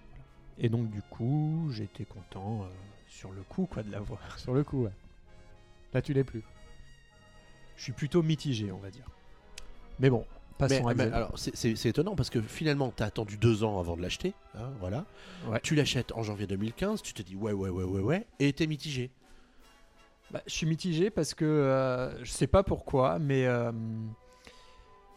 je suis pas dans l'entrain. Vu que je l'ai pas eu à la sortie euh, et que je l'ai acheté euh, hors période de cadeau ou de choses comme ça, euh, je sais pas, j'ai pas un affect particulier en me disant T'avais tiens, pas je vais acheter hype, tous les jeux. voilà, voilà, ouais. ouais. Donc euh, il y a encore des jeux que j'ai pas et que j'aimerais acheter, par exemple euh, Smash Bros ou euh, le Mario 3D World. Mais vu que c'est pas en période de sortie que je les achète, du coup je me dis pas ah, tiens c'est demain qu'il faut que je l'ai. donc ouais voilà, je suis plutôt dans l'expectative et puis s'il y a un jeu, je le prends et j'ai envie d'y jouer. Mais c'est vrai que c'est pas la console qui me- euh, qui tous les ou tous les jours je me dis tiens je vais attendre ce jeu là avec impatience ou des choses comme ça. C'est plutôt une console qui me plaît, mais, euh, mais voilà c'est pas c'est pas la console euh, de cette génération qui va m'intéresser le plus. quoi. Bon, on en reparlera tout à l'heure, mais au niveau des sorties, c'est vrai que finalement c'est quand même relativement limité sur Wii U. Bah, hein. Je veux dire, ça se pas au portillon. Surtout la première année, on dira pas le contraire. Encore après, ça s'est un peu amélioré. Mais c'est vrai que la première année, c'était vraiment catastrophique. Pendant 6 mois, je crois qu'on n'a rien eu. Mm. C'était vraiment le néant. C'est Bah, il y a eu un très gros passage à vide, ouais ouais. Mais il y avait aussi, pour relativiser, contrairement à Guillaume, quand moi j'ai pu l'acheter pour Noël par exemple, il y a la PS4 et la Xbox One n'étaient pas encore sortis. Du coup là ça faisait pas le top de la technologie, mais Nintendo s'alignait donc sur la PS3 et la Xbox 360. Du coup, on était vraiment dans pas la nouvelle génération, mais il y avait une mise à niveau où euh, aujourd'hui, clairement la Wii U ne tiendra pas la comparaison avec une PS4 euh, Bah, ou une Xbox One. C'est vrai qu'on est toujours pratiquement toujours pas habitué à voir les jeux Wii U, en- les jeux Nintendo en HD. Donc c'est vrai qu'au lancement de la Wii U, euh, voir un jeu Nintendo en HD, on était tous à fond. Quoi. Voir, le- même si nous sur un Bros U, c'était ce que c'était, le voir Mario en HD, c'était quand même très cool. Après, le truc positif du fait que je l'ai acheté deux ans après, c'est que bah, j'avais déjà plusieurs jeux, enfin pas une pléthore, mais j'avais déjà plusieurs jeux qui Voilà. m'intéressaient quand je l'achetais. Alors Donc c'est ça, c'était le point positif. Au lancement, c'est vrai qu'à part euh, New Super Mario Bros. U, euh, Nintendo Land Zombie U, je ne vois pas ce qu'il y avait comme must-have autre. S'il y avait peut-être euh, les jeux tiers, après euh, ceux qui n'avaient pas fait Assassin's Creed 3, ce genre de choses, voilà. Mais euh, Et du coup, toi, Xavier, tu l'as eu quand? Bah écoute, moi je me rappelle pas trop, mais je crois que c'était bien avant le 30 novembre, hein, finalement. euh, on a eu la chance de la recevoir quelques semaines avant la sortie officielle, donc on a quand même dû attendre nous aussi pour pouvoir faire la mise à jour, hein, ceci dit. Donc t'avais attendre- rien sur la console au début en fait. Pendant quelques temps, c'est vrai Parce que avait... c'est vrai qu'ils ont ajouté avait- l'eShop, ils ont ajouté Miiverse avec En ça. y fait, la console, tu t'en servais juste pour jouer à euh, New Super Mario Bros. U, qui était le jeu qui te, qui te donnait avec la console pour pouvoir faire tes premiers tests. Et encore, c'est bien plus tard justement qu'ils ont fait une mise à jour pour raccourcir les temps de chargement au oui, lancement et au cette dé- au période où, en des jeux. effet, c'était vraiment une plaie euh, de oh changer là là. de menu. Il y avait au euh, moins sur la 30 Wii U. secondes à chaque fois, euh, c'était hyper long. C'était très bien très content long. d'avoir évité ça. Ah non, mais C'est on- on oublie vite, mais c'est vrai que les premiers mois sur la Wii U, on se dit mais comment est-ce qu'ils ont pu oser penser que les gens ne se rendraient pas compte que ce serait aussi lent Après, après, malgré tout, l'interface était quand même bien finie. Il n'y avait pas non plus trop de soucis de bugs, genre de choses comme ça. Ah On non, mais on vu avec la avait le temps de 3DS. se charger, la pauvre interface, dis donc. euh. On l'a vu avec la 3DS aussi. La 3DS, la- l'interface de la 3DS a quand même bien évolué. Même au début, il n'y avait pas d'eShop sur la 3DS, il n'y avait pas Miiverse, il n'y avait pas de navigateur internet. Ça, ça évolue au fil du temps et tant mieux. Nintendo, dans ce côté-là, ils font vachement évoluer leur console au fil du temps. On le voit maintenant qu'ils le font avec la Sony avec la PS4, que la PS4 évolue avec plusieurs fonctionnalités supplémentaires. Et j'espère que ça va continuer pour le futur. Oui, je suis certain que comme pour la Nintendo 3DS, ils vont nous mettre des, Des menus personnalisables Ah, les thèmes. Alors, je pense pas, je pense pas qu'on verra ça sur la Wii U du tout, hein, mais euh, mais euh, voilà. En même temps, pour 10 millions de consoles, ils vont pas s'en. Enfin, à mon avis, C'est ils ça, ont le plus parc est à le pas faire assez sur int- 3DS. ouais, le parc est pas assez conséquent. J'imagine que les gens n'utilisent pas leur console assez fréquemment Oui. Après, pour se dire de se balader dans Après, des ce thèmes. n'est que mon avis personnel, mais je pense que Nintendo aujourd'hui, à l'heure actuelle, on a vraiment rien à faire de vendre ou pas de la Wii U pour moi Je pense, personnellement. Je pense que maintenant ça leur passe au-dessus de la tête, mais tellement parce qu'ils Qu'est-ce savent. qui te fait dire ça Parce qu'on le voit, malgré leurs différentes tentatives de relancer la console avec plein de jeux, enfin avec plein de jeux. Voilà, avec les jeux, euh, ils ont essayé avec Splatoon, ils vont peut-être, ils vont essayer en fin d'année avec Xenoblade pour les hardcore gamers. Je pense qu'à chaque fois c'est un coup dans l'eau quoi. Les jeux se vendent, il y a pas de souci, auprès des gens qui ont déjà acheté la Wii U. Ouais, voilà. Pensez, vous pensez pas que la sortie des jeux a un impact sur les ventes de consoles? Non. Il l'a, mais Plus il- maintenant, il- plus il y en maintenant. a A un. priori pour le contraire. Plus Il y en a un, mais infime, infime. Donc euh, vraiment, euh, aujourd'hui, euh, ils n'ont plus rien à faire. quoi. L'important pour eux, c'est de vendre les jeux, les derniers jeux qui restent et leur, leur, leur, De toute leur façon, canot de sauvetage, c'est les Amiibo maintenant aujourd'hui. des jeux, des jeux qui font vendre des consoles sur console de salon Nintendo, il y en a pas des masses. Bah, c'est- généralement, c'est un, être c'est un Mario, ça va être Mario Zelda. Bah, ouais. avec si, si vraiment Zelda sort sur Wii U en 2016 et uniquement sur Wii U, il pourrait avoir un regain d'intérêt pour la console. Ah, par contre, après, s'il sort sur Enix, peut-être que les gens préféreraient euh, passer sur Enix et avoir le nouveau Zelda avec C'est ça qu'il va falloir surveiller de très près l'année prochaine, c'est justement la sortie de la NX par rapport à la Wii U pour voir si effectivement les gens vont pas se dire bon bah tant pis. Parce que c'est vrai que du coup, même le Zelda, si pour euh, certaines personnes vont peut-être se dire, je vais pas faire le Zelda sur Wii U parce qu'il y a la Enix qui sort quelques mois plus tard. On l'a vu Bon. d'ailleurs avec euh, la. Après, il faudra bien que les gens se disent qu'il faudra qu'ils attendent 4 ou 5 ans avant d'avoir un Zelda sur la NX. Voilà, c'est ça le problème euh, d'un côté. voilà. Après, Mais, si la euh, console est rétro-compatible, après, ça pourra faire quelque chose. Après, on peut, on peut Alors, je crois qu'on en- on n'en est pas encore là. Voilà, Alors. on n'en est pas encore là. alors après 3 ans de, de passion avec la Wii U pour certains, ou moins d'un an euh, pour un autre, hein, n'est-ce pas Guillaume Quels sont les deux jeux que vous retiendrez jusqu'à présent euh, sur la Wii U? Bah, Guillaume, on peut peut-être commencer par toi parce que tu as peut-être euh, eu la chance de jouer quand même à pas mal de jeux depuis. Oui, depuis quand même, j'ai regardé, j'en ai pas mal. Et du coup, euh, pour euh, un peu euh, appuyer mes propos, j'ai regardé euh, quel jeu euh, j'avais joué le plus sur, euh, sur le, c'est Le truc le la- d'activité, ouais, le journal voilà. d'activité. Et du coup, il s'avère que c'est Splatoon et euh, Mario Kart 8. Mais donc, je retiendrai en premier lieu Splatoon parce que bah, du coup, c'est une nouvelle licence. Euh, même si au départ, à l'annonce, bon, on pouvait être déçu.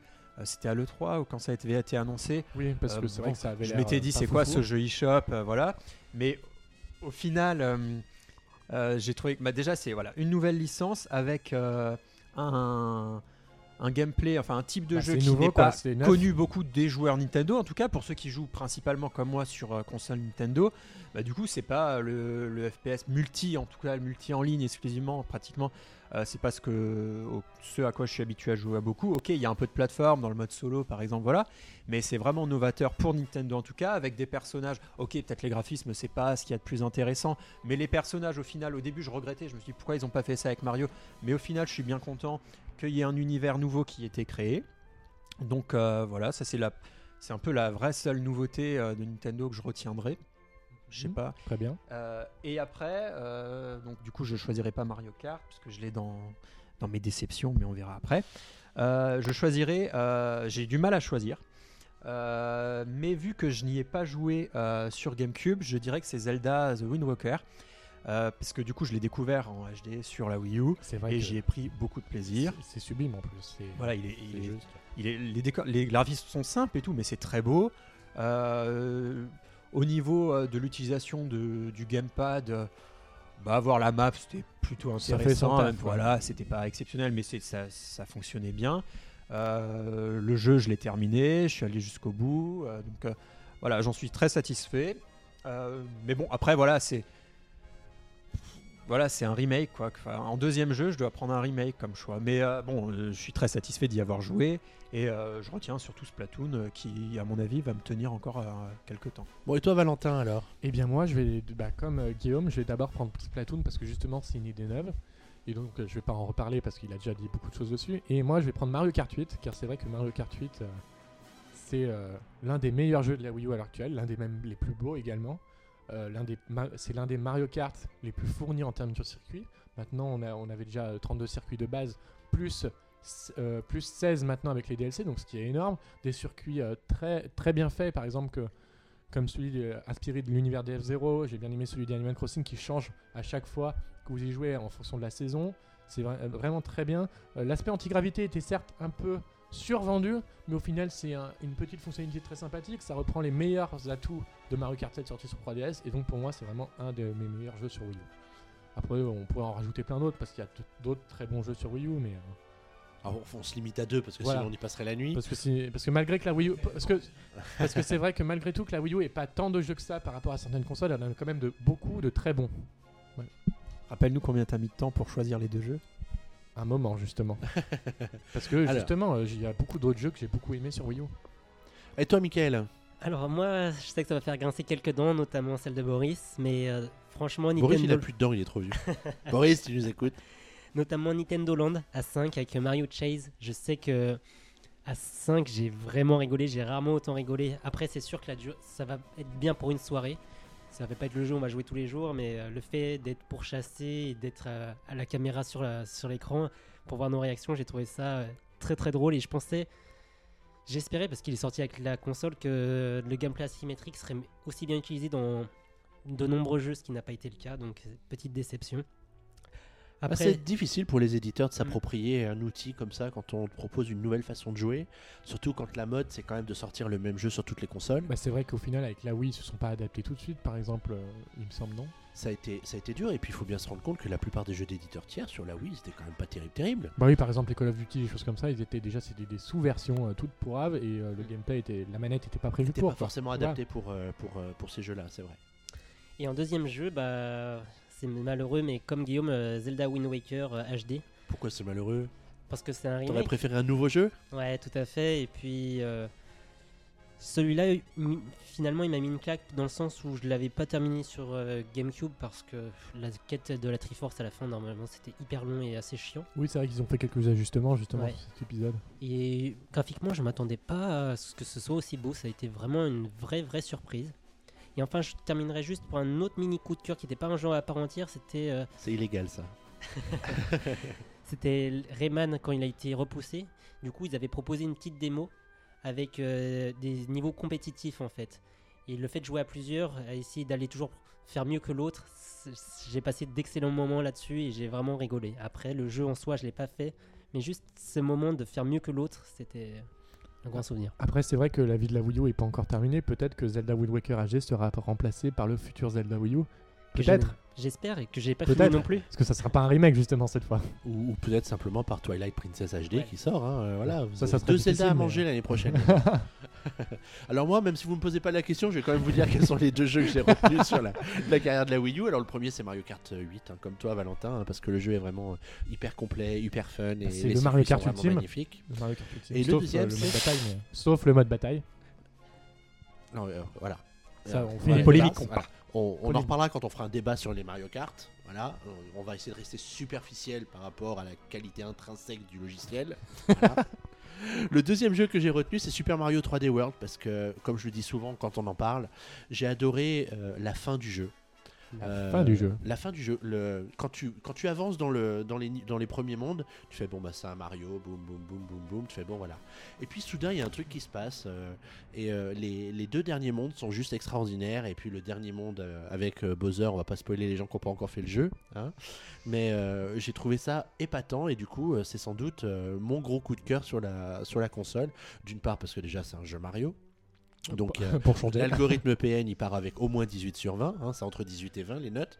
Et puis, euh, la- la- le fait de jouer en HD à un jeu Mario, c'est quand même la, la grosse claque. Surtout que pour euh, être très malin, Nintendo, ils se sont bien amusés à nous faire des niveaux hyper colorés, euh, euh, très festif, hein, parce qu'il y a toute une ambiance de fête C'est ça la force se- du HD justement chez. Nintendo, dès que c'est coloré, du coup ça se voit bien. Ouais, et du coup ça claque, et du coup ça rend super bien. Donc voilà, moi c'est mes deux jeux Et je rajouterais justement un truc sur Super Mario 3D World, ce qui était également fun, c'était pouvoir jouer à 4 sur un Super Mario en 3D. C'est Oui, vrai ce que moi, je- moi, je l'ai fait en multijoueur justement, j'ai fini le jeu en multijoueur et c'était tellement cool quoi. Ça, re- restait dans l'esprit des New Super Mario Voilà. Bros. U finalement, de Oui. pouvoir jouer à plusieurs avec euh, les petits trucs quand tu tapotais sur l'écran euh, Ouais, du ça. gamepad pour euh, faire les blocs en moins. Mais, mais sinon voilà, c'est vrai, il y avait la possibilité de jouer bon à jeu. 4 aussi.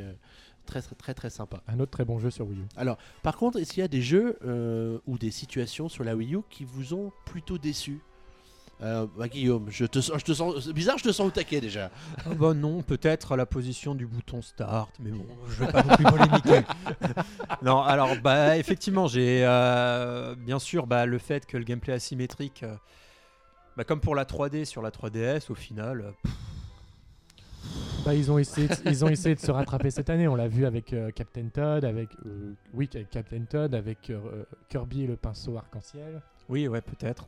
Est-ce Bon, que il y a c'est aussi vraiment Mario du gameplay Maker. asymétrique, Kirby et le pinceau arc-en-ciel? Parce que finalement, je- tu, tu, Bah, tu vois à l'écran ce que tu fais sur le mais gamepad. Du coup, il faut forcément le faire sur le gamepad avec le stylet pour faire avancer le personnage. Donc c'est vraiment du gameplay asymétrique pour moi.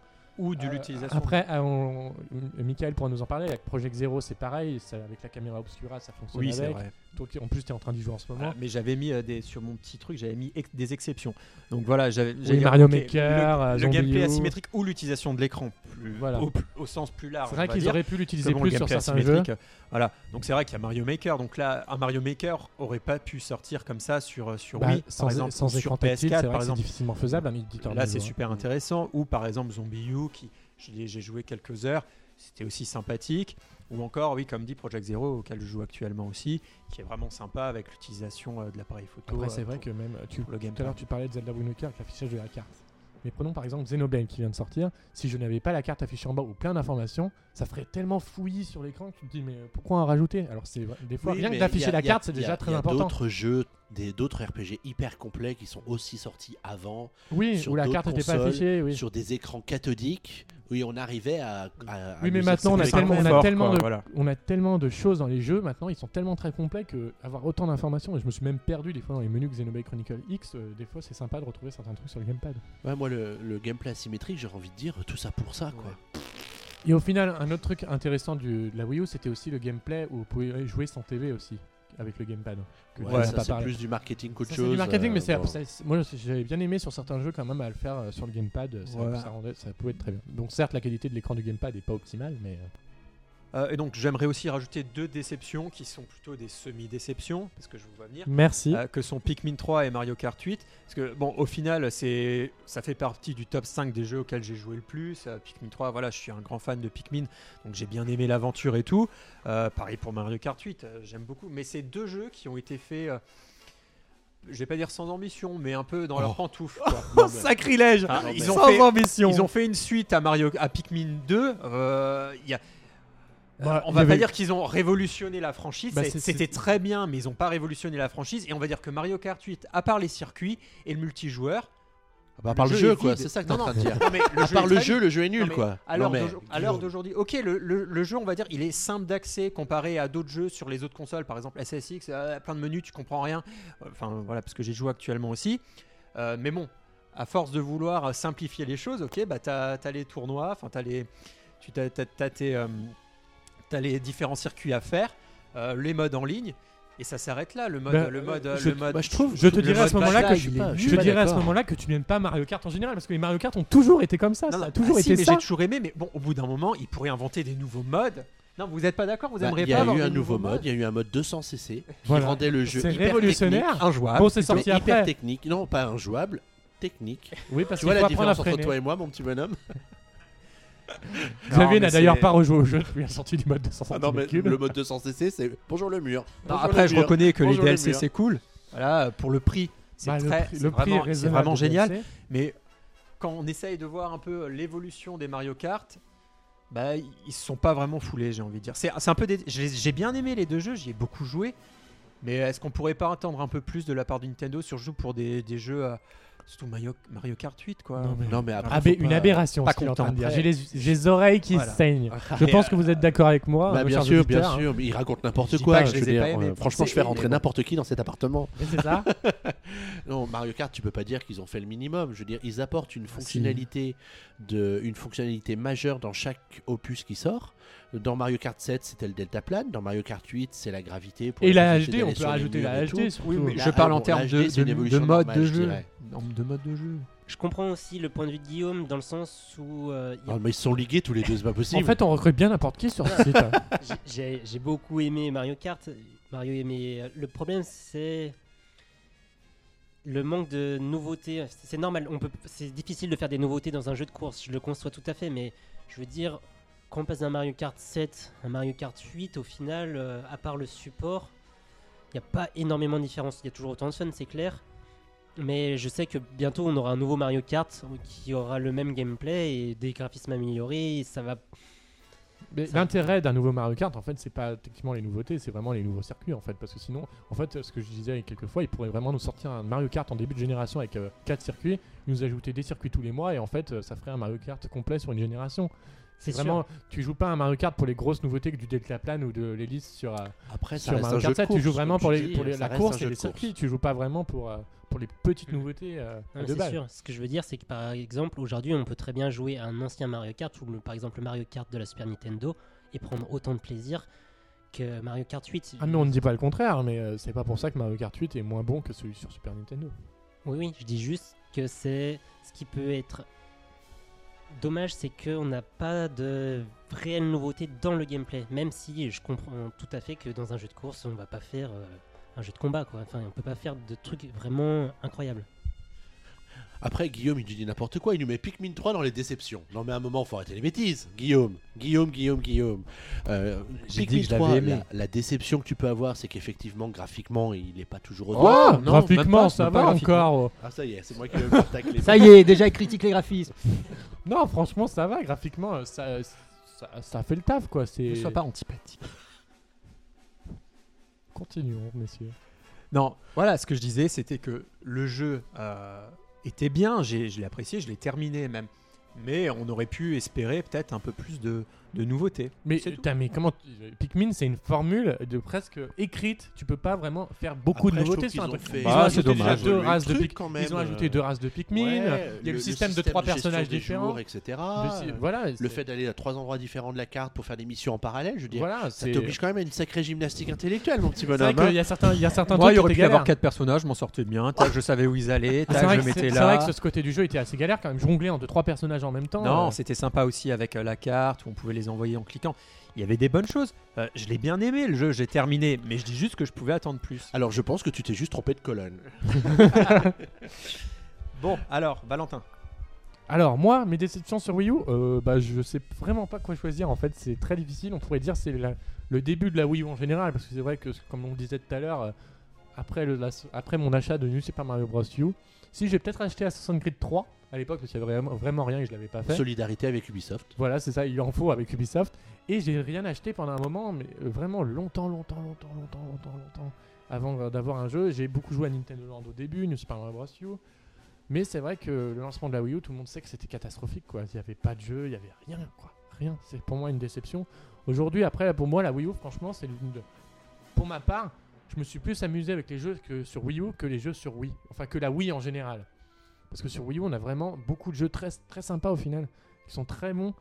Et sur, alors que sur Wii, en fait, on en avait de, très bons aussi, mais qui étaient noyés dans la masse de tous les jeux éditeurs tiers pour vraiment pourris. Après, mon autre déception, on l'a répété maintes et maintes fois dans nos différentes émissions, c'est vraiment l'abandon des éditeurs tiers, en fait, tout simplement. Avec qu'au départ, on les avait, enfin, on les avait à moitié. Et au final, aujourd'hui, à l'heure actuelle, bah. Plus grand chose. Où sont-ils? Où sont-ils? Où Ils sont bien loin, ils sont sur PlayStation 4 et Xbox One, Bah, et peut-être. et peut-être sur clou, NX, hein, comme on a pu voir avec, euh, Ubi- euh, avec euh, Electronic Arts euh, cette semaine qui se dit Voilà. non mais on va pas sortir de jeu sur une console pour enfants. Mais Voilà. si la Wii U s'est imposée comme console pour enfants, c'est à cause d'eux. Euh, pour résumer, la Wii U, euh, pour moi, en fait, c'est un peu comme la GameCube. C'est une console qui s'est pas beaucoup vendue, mais avec beaucoup de bons jeux, en fait, au final. Je, je- je pense malheureusement qu'elle est en deçà de la GameCube Oui. en termes de qualité des jeux qui sont sortis dessus. Ça dépend Euh, quand même. hein. il C'est un débat à même- avoir quand Il y même. avait quand euh, même un nombre de jeux de, de folie sur ouais, GameCube. il en euh, manque quelques-uns encore pour que la Wii U elle arrive Alors autant. après, euh, la Wii U n'est pas finie, il nous reste Voilà. encore un an, un an et demi de, de vie derrière, mais euh, c'est vrai qu'on a tellement peu de visibilité sur le planning 2016 pour le moment que voilà, est- difficile de dire on se demande même, un peu ce qui va arriver. A- j'ai vraiment, euh, quand je jouais l'autre jour, j'ai rangé euh, mes jeux, ça m'arrive de temps en temps, et j'ai vu la tonne de jeux que j'avais sur euh, sur euh, sur, Wii- sur Wii U, c'est fou quoi. J'en ai vraiment beaucoup, quoi, plus que ce que j'avais sur Wii, ce genre de choses. Et ah, je vais rajouter une petite déception, c'est la réutilisation des marques qu'ils avaient co- commencé avec la Wii, donc notamment Wii Party U, Wii Fit You, Wii Sport Club. C'est vraiment des jeux, l'histoire de dire, on reprend, on essaye de refaire le succès de la Wii avec ces jeux-là, notamment Wii Sport Club. Au final, nous avait sorti en plusieurs morceaux, c'était euh, pas terrible. Euh, Wii Party You, qui était vraiment. Euh, Cryo pourrait vous en parler, je pense, qu'il avait adoré le jeu avec Ryoga. C'est tellement, euh, tellement nul au final. Wii Fit You était certes mieux, mais au final, pff, Ils n'avaient pas réussi à, à réitérer bah, l'exploit ce Wii. que vous reprochez un peu injustement, je pense, à Mario Kart 8. Euh, euh, un, peut par contre être tout à fait appliqué, euh, parce que c'est ce que je pense, à Wii Party U ou à Wii Sports Club, ça. qui euh, eux malheureusement euh, n'ont pas su se renouveler avec la, avec la Wii U, Oui. à part les graphismes haute définition et encore ça ne casse pas trop Encore pattes sur des, jeux, sur des jeux comme ça, excuse-moi, Wii Fit You, à faire des exercices, voir une entraîneuse Wi-Fi dans la HD, ça change pas Mm. grand chose que de l'avoir. Alors, je te rejoins sur l'aspect disparition des éditeurs tiers parce que c'est très frustrant de voir que pour jouer à certains jeux, tu es obligé d'acheter la console d'un concurrent. Et je parle pas juste des jeux qui sont exclusifs à une console à une autre, c'est juste le fait que des jeux ne sortent que sur PS4 et Xbox One et que si tu veux y jouer, tu es obligé d'acheter l'une ou l'autre des consoles, ce qui est vachement, vachement dommageable parce que la Wii U est tout à fait capable de faire tourner certains jeux. Alors, moi, il y a certains types de jeux que, que j'affectionne plus que d'autres, comme les NFS, etc. Donc, c'est des jeux qui auraient très bien pu sortir sur la Oui, Wii U. encore le, le dernier peut-être pas, mais le Rival qui est sorti juste avant euh, n'est pas sorti sur Wii U et il, il aurait pu certainement pu tourner parce que Most Wanted était sorti sur euh, PS3, euh, il était sorti sur Wii U, il est, euh, Rival est sorti sur PS3, il est pas sorti sur Wii U, c'est vraiment un Donc choix on, des. on voit vraiment que la Wii Mais U a au été final, pareil pour par le départ des éditeurs tiers C'est pareil, pour les, c'est pareil pour FIFA au final. Les FIFA ont continué à sortir sur PS3, aujourd'hui ils sortent pas sur Wii U, c'est vraiment euh, l'histoire d'abandonner parce qu'il n'y a pas de vente, quoi, c'est tout.